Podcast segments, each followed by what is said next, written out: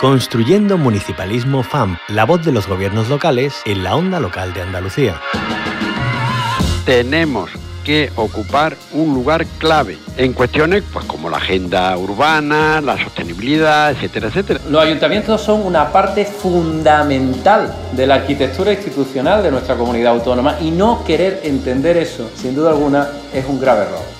Por tanto, agradecemos la disposición manifestada por los alcaldes y alcaldesas que, en palabras del presidente de la FEM, desde la lealtad institucional, con la mano tendida a la cooperación y a la coordinación. La apuesta por el municipalismo no es una apuesta teórica, tiene que ser realmente eh, intentar resolver los problemas que tienen los pequeños municipios de nuestra comunidad autónoma y por eso es por lo que hoy estamos aquí. Los municipios de Andalucía y las diputaciones provinciales creo que hemos estado a la altura, lo vamos a seguir haciendo porque ninguno de los municipios vamos a, dejar de atender nuestras propias responsabilidades con cada uno de los servicios públicos. De entre todos poner los recursos sobre la mesa para atender con la mejor eficacia y con la mejor efectividad a los ciudadanos los servicios básicos esenciales, que siempre se discute entre estados, se discute entre comunidades autónomas y nunca se acuerda nadie de nosotros y nuestras necesidades son las mismas o más que las otras administraciones públicas. Queremos sumar a otros actores, que, podamos tener como aliados a, la prensa, como aliados también a quienes hacéis posible la voz y la palabra a través de, de todos los canales. Los medios de comunicación son unos actores clave si vas acompañado del mundo local, no te vas a equivocar, porque la política local es la política de la cercanía, la política que detecta perfectamente los problemas de sus conciudadanos.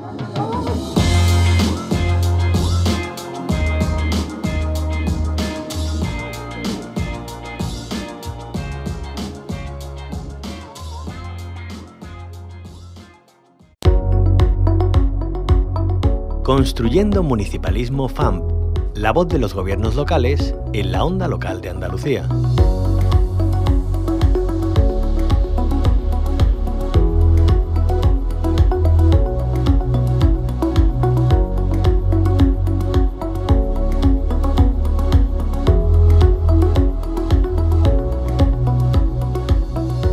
Construyendo Municipalismo FAMP nos abre las puertas hoy de la innovación en el mundo local. Para ello nos servimos de la red Impulso, que es la red de ciudades de la ciencia y la innovación, un proyecto impulsado y cofinanciado por el Ministerio de Ciencia e Innovación. Pues bien, la red Impulso tiene un papel importante en el encuentro de referencia de todos los agentes implicados en la construcción de ciudades inteligentes y sostenibles en España. Hablamos de Green Cities, inteligencia y sostenibilidad urbana, un foro que se celebra el 21 y 22 de septiembre en Málaga. Damos la bienvenida a Juan Carlos Abascal. Él es alcalde de Hermoa, en la provincia de Vizcaya, y es copresidente de la Red Impulso, la red de ciudades de la ciencia y la innovación. Juan Carlos Abascal, bienvenido a la Onda Local de Andalucía. Pues muchísimas gracias, muy buenos días. Gracias a usted. Bueno, la Red Impulso es parte del comité organizador de Green Cities. Eh, ¿Qué papel juega en esta cita de tanta relevancia?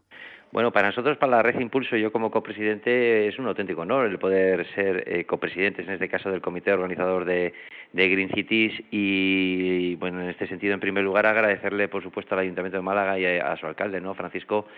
Pues esa confianza que tiene en la red de ciudades de la ciencia e innovación de la que Málaga también pertenece, eh, el que realmente podamos copresidir esta, esta, esta Green Cities, ¿no? Para nosotros es un auténtico honor y el papel que jugamos eh, yo creo que es una red de ciudades de la ciencia e innovación que para empezar estamos comprometidos en convertir la innovación en una herramienta para poder abordar los retos que tenemos en el futuro, ¿no? Yo creo que vivimos una época no de, de simples cambios, sino que estamos viviendo un cambio de época que ahora mismo lo podemos mm. ver pues con la crisis energética que lo vemos con el dejar un planeta mejor a nuestras generaciones venideras y por tanto buena parte de esos retos que vamos a tener que afrontar que tiene que ver con la digitalización, con la industria 4.0, que tiene que ver con la economía verde, la economía circular, que tiene que ver cómo atendemos a las personas mayores de una manera distinta, pues más nos vale que seamos capaces de abordarlos desde una perspectiva más transversal, eh, desde una perspectiva donde la innovación y prestar los servicios de una manera más eficiente y eficaz se conviertan en la principal protagonista, ¿no? Y yo creo que el papel que jugamos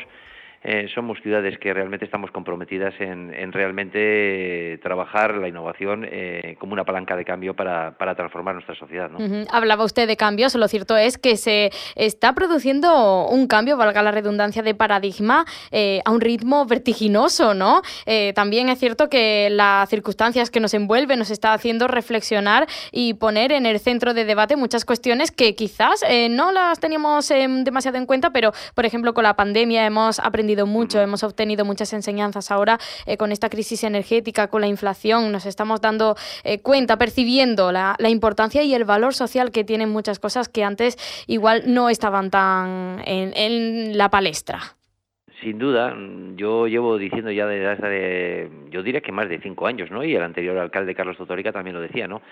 En este cambio de época, cambio de paradigma, en realidad, mm, pues evidentemente se nos han puesto encima de la mesa muchos retos que vamos a tener que afrontar y, en esos retos, como decía anteriormente, de la digitalización, de la industria 4.0, de la economía de datos, eh, al final nos va a proporcionar información y conocimiento que no disponemos y que nos va a permitir mejorar en la toma de decisiones o el buen gobierno o la igualdad efectiva y real o cómo atendemos a las personas de mm. mayores eh, de una manera distinta. Es decir, cada, cada X décadas se suele producir este cambio de época y cambio de paradigma que realmente, eh, pues todos, eh, yo entiendo que lo vivamos muchas, en muchas ocasiones con miedo y con angustias, pero yo soy una persona optimista, positiva, eh, veo oportunidades y realmente aquí va a haber también oportunidades, oportunidades en forma de nuevos empleos, de nuevas actividades económicas, de prestación de los servicios públicos de una manera distinta para poder afrontar buena parte de todas esas necesidades y todo esto pues lo vamos a tener que trabajar. Yo creo que lo que hemos tenido hasta ahora nos ha traído hasta aquí y creo que hay que celebrarlo porque estamos aquí, mm. eh, pero hasta ahora hemos trabajado ciudades mucho más orientadas hacia el coche, hemos trabajado la especialización y por tanto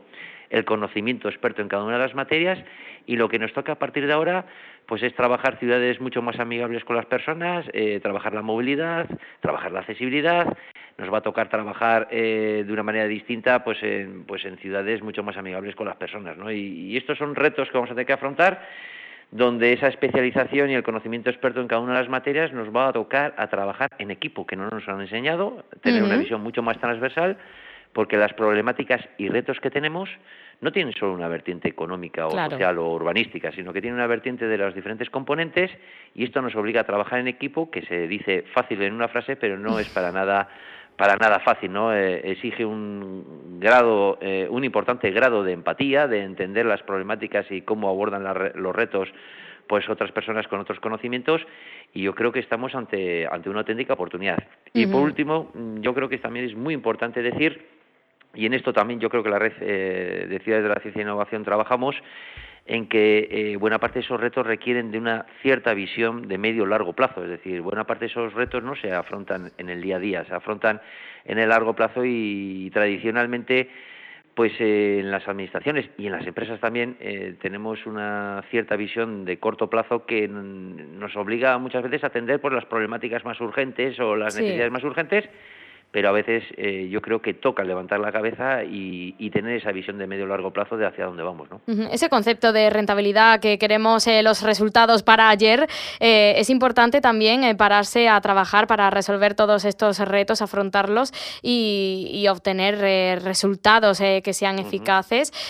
apuntaba usted a esos trabajos de una forma multidisciplinar que aglutine a distintas disciplinas, áreas del conocimiento, para entenderse todas ellas. me ha gustado mucho esa idea de empatía, que es eh, muy necesaria también esa capacidad de escucha activa, de saber valorar las eh, buenas aportaciones, ¿no? Y, cómo pueden eh, redundar en, ese beneficio a medio largo plazo. Eso por recapitular las, las tantísimas buenas ideas que, nos acaba de, aportar usted, alcalde. y bueno, luego las, y luego las ideas plasmarlas en proyectos reales. Estamos también, ciertamente, en más de una ocasión muy acostumbrados a trabajar proyectos desde la teoría y desde la filosofía, pero luego hay que atreverse. Mm, la vida tiene también un cierto componente de riesgo hmm. y el mayor riesgo es no hacer nada, no atender estos retos que, como he dicho anteriormente, nos va a generar enormes oportunidades y desde luego las ideas para convertirlas en realidad exige pues eh, estudiar la financiación, estudiar los objetivos, estudiar la hoja de ruta, las actividades, las actuaciones, la evaluación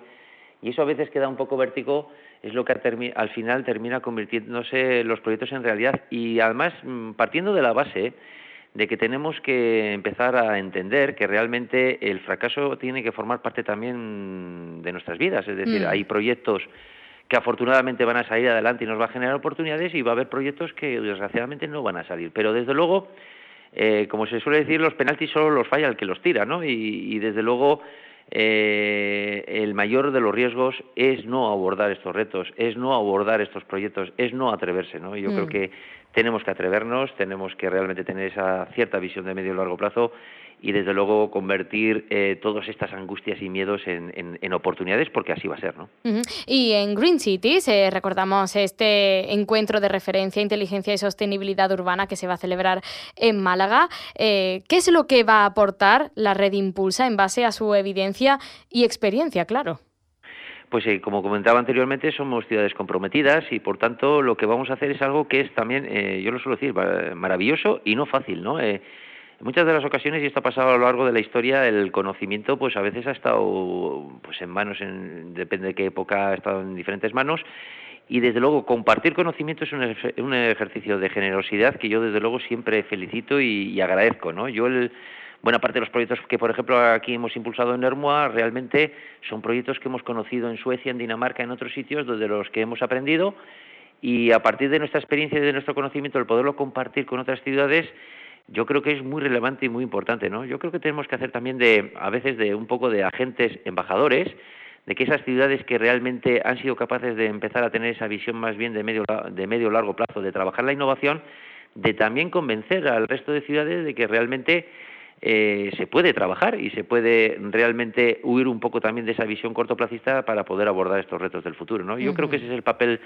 que jugamos en la red de impulso donde participamos de, Green Cities y además lo hacemos encantados. ¿no?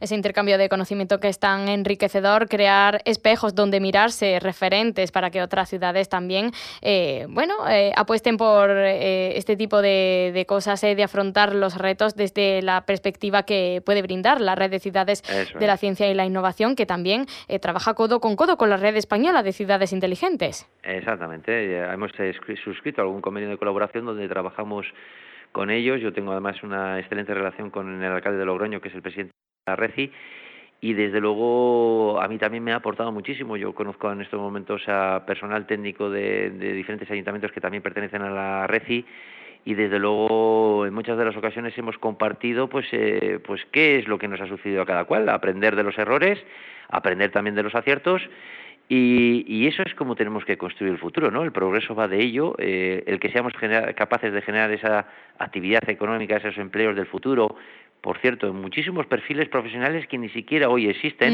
mm. pues nos va a generar al final la actividad económica para mantener el estado de bienestar y para mantener la cohesión social. Así se pagan las pensiones, así se paga los servicios públicos de calidad y desde luego los que creemos en ello, pues eh, tenemos que también tenemos que abordar el empleo, la actividad económica, precisamente en esos nuevos retos que vamos a tener que va a generar oportunidades, ¿no? La economía digital, la economía de datos, la economía circular y desde luego pues eh, ese es lo que yo creo que es el principal valor que tenemos, ¿no? La economía de datos, eh, la economía circular también, me atrevería a decir, Juan Carlos Abascal, muy importante abordar esa economía de los cuidados. Claro, eh, lo he comentado anteriormente, es decir, nosotros vivimos en un escenario donde ya hacía tiempo que veníamos trabajando en donde es una problemática, además que nadie piense que es eh, solamente su entorno local, ¿no? Es una problemática que tenemos aquí en Euskadi, en Europa eh, y en el mundo. Fíjate que en estos mismos instantes hasta la propia China, eh, que tiene una población no tan envejecida, está empezando ya también a trabajar esos retos del envejecimiento, ¿no? El cómo podemos atender a las personas mayores en sus hogares, que es precisamente donde quieren vivir, pues es una cosa que puede ser muy relevante y esto es posible el cómo en un momento determinado somos capaces de diseñar nuevas políticas de apartamentos quizás mucho más adecuadas a las nuevas necesidades de las personas mayores, pues es algo que tenemos que afrontar.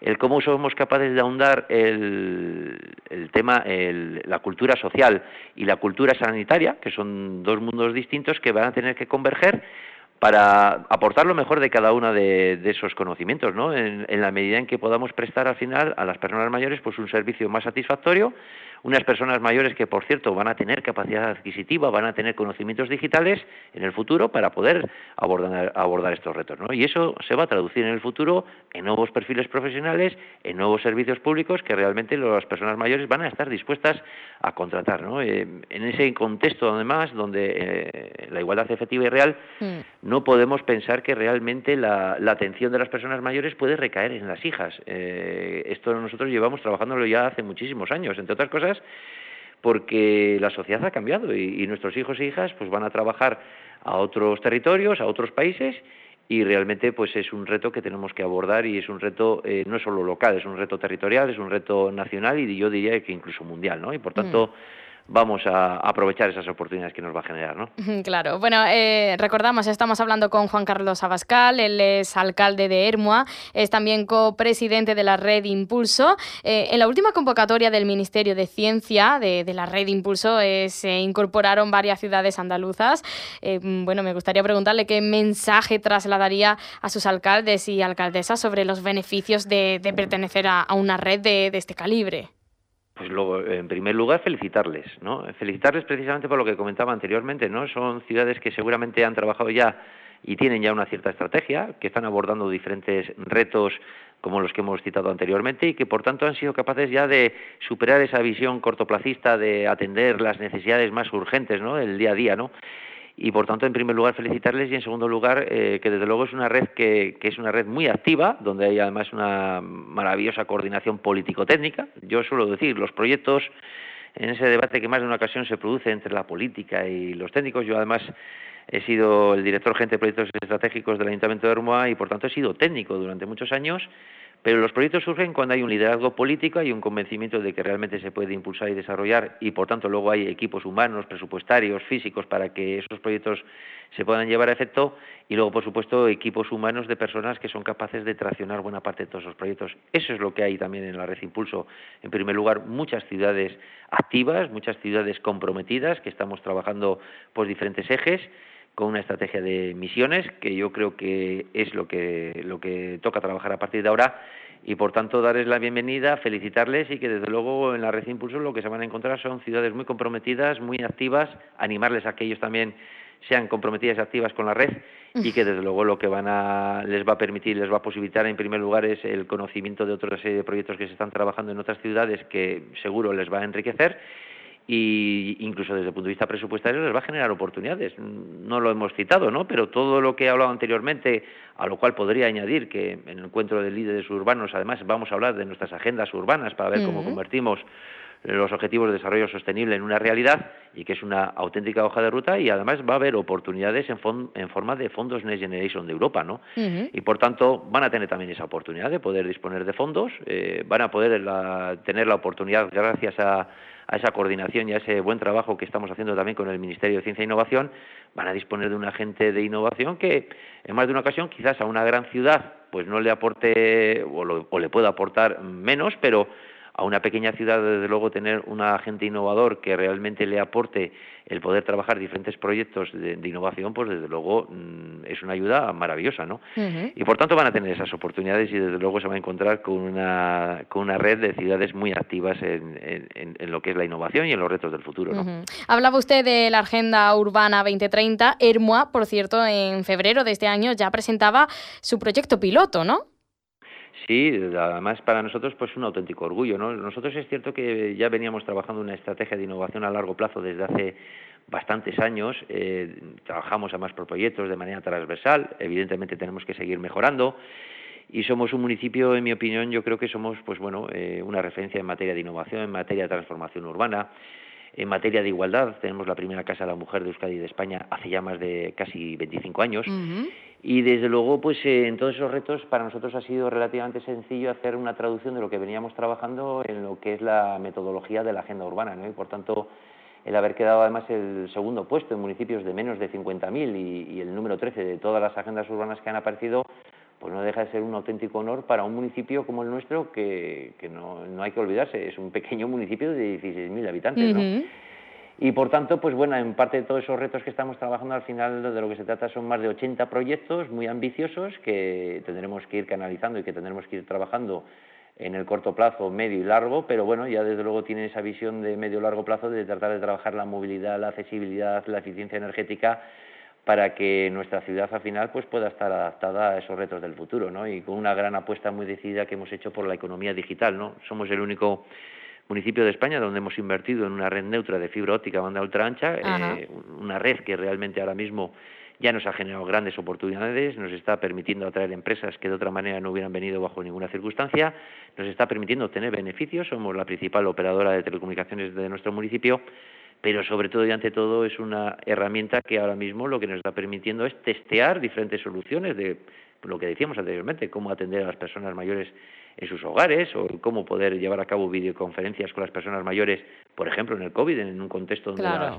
personas mayores necesitaban no solamente escuchar a sus familiares, sino también verles. Mm. O, por ejemplo, eh, cuando surgió todo el tema del COVID, el poder dar, eh, no hubiera fractura digital y que, por tanto, los niños y niñas que tenían mayores dificultades pudieran seguir las clases desde sus casas, les hemos aportado fibra óptica. Es decir, y monitorizar la ciudad, eh, cuáles son nuestros parámetros medioambientales. Es decir, yo creo que hemos trabajado muchas cosas que realmente son relevantes, que están en ese reflejo de esa agenda urbana y que desde luego yo creo que también nos va a generar oportunidades para trabajar, como decía anteriormente, en el medio y largo plazo, pero también probablemente recursos en forma de fondos Next Generation. Eh, pues es eh, muy interesante la conversación que hemos tenido con Juan Carlos Abascal, él es alcalde de Ermua, en la provincia de Vizcaya, es copresidente de la red Impulso, la red de ciudades de la ciencia y la innovación tiene un papel más que relevante en ese encuentro que se celebra en Málaga el 21 y el 22 de septiembre de Green Cities, Inteligencia y Sostenibilidad Urbana. Muchísimas gracias eh, por habernos acompañado Juan Carlos Abascal y habernos compartido además reflexiones muy importantes e interesantes que, que las tengamos tengamos en cuenta en este contexto. Un abrazo. Pues muchísimas gracias a vosotros y a vosotras y desde luego además felicitaros y agradeceros el que tengamos la oportunidad de poder abordar eh, este tipo de temáticas que desgraciadamente en más de una ocasión prácticamente no se hablan de ellas. Eh, estamos permanentemente en ese cortoplacismo hablando siempre de problemas, de que sin duda los hay y mm. de catástrofes que también sin duda las hay pero yo creo que si queremos construir una sociedad distinta, más vale que también hablemos de, todas esas oportunidades que tenemos, que también las hay. Mm. Todos los días se producen nacimientos, también se producen hechos positivos y desde luego esta es una tarea que nos atañe a todos, ¿no? Nos atañe a los, por supuesto, a los que tenemos la responsabilidad política de nuestras instituciones, también a los medios de comunicación y que desde luego yo creo que hay grandes oportunidades eh, y es una tarea de todos y todas el poder hablar y por tanto agradeceros el que podamos hablar de innovación, de de ciencia, de, agendas urbanas y desde luego muchísimas gracias. ¿no? Gracias a usted, Juan Carlos Abascal, recordamos alcalde de Hermo. Ha sido todo un placer. Igualmente. Construyendo un municipalismo, un espacio de la onda local de Andalucía con la colaboración de la Federación Andaluza de Municipios y Provincias.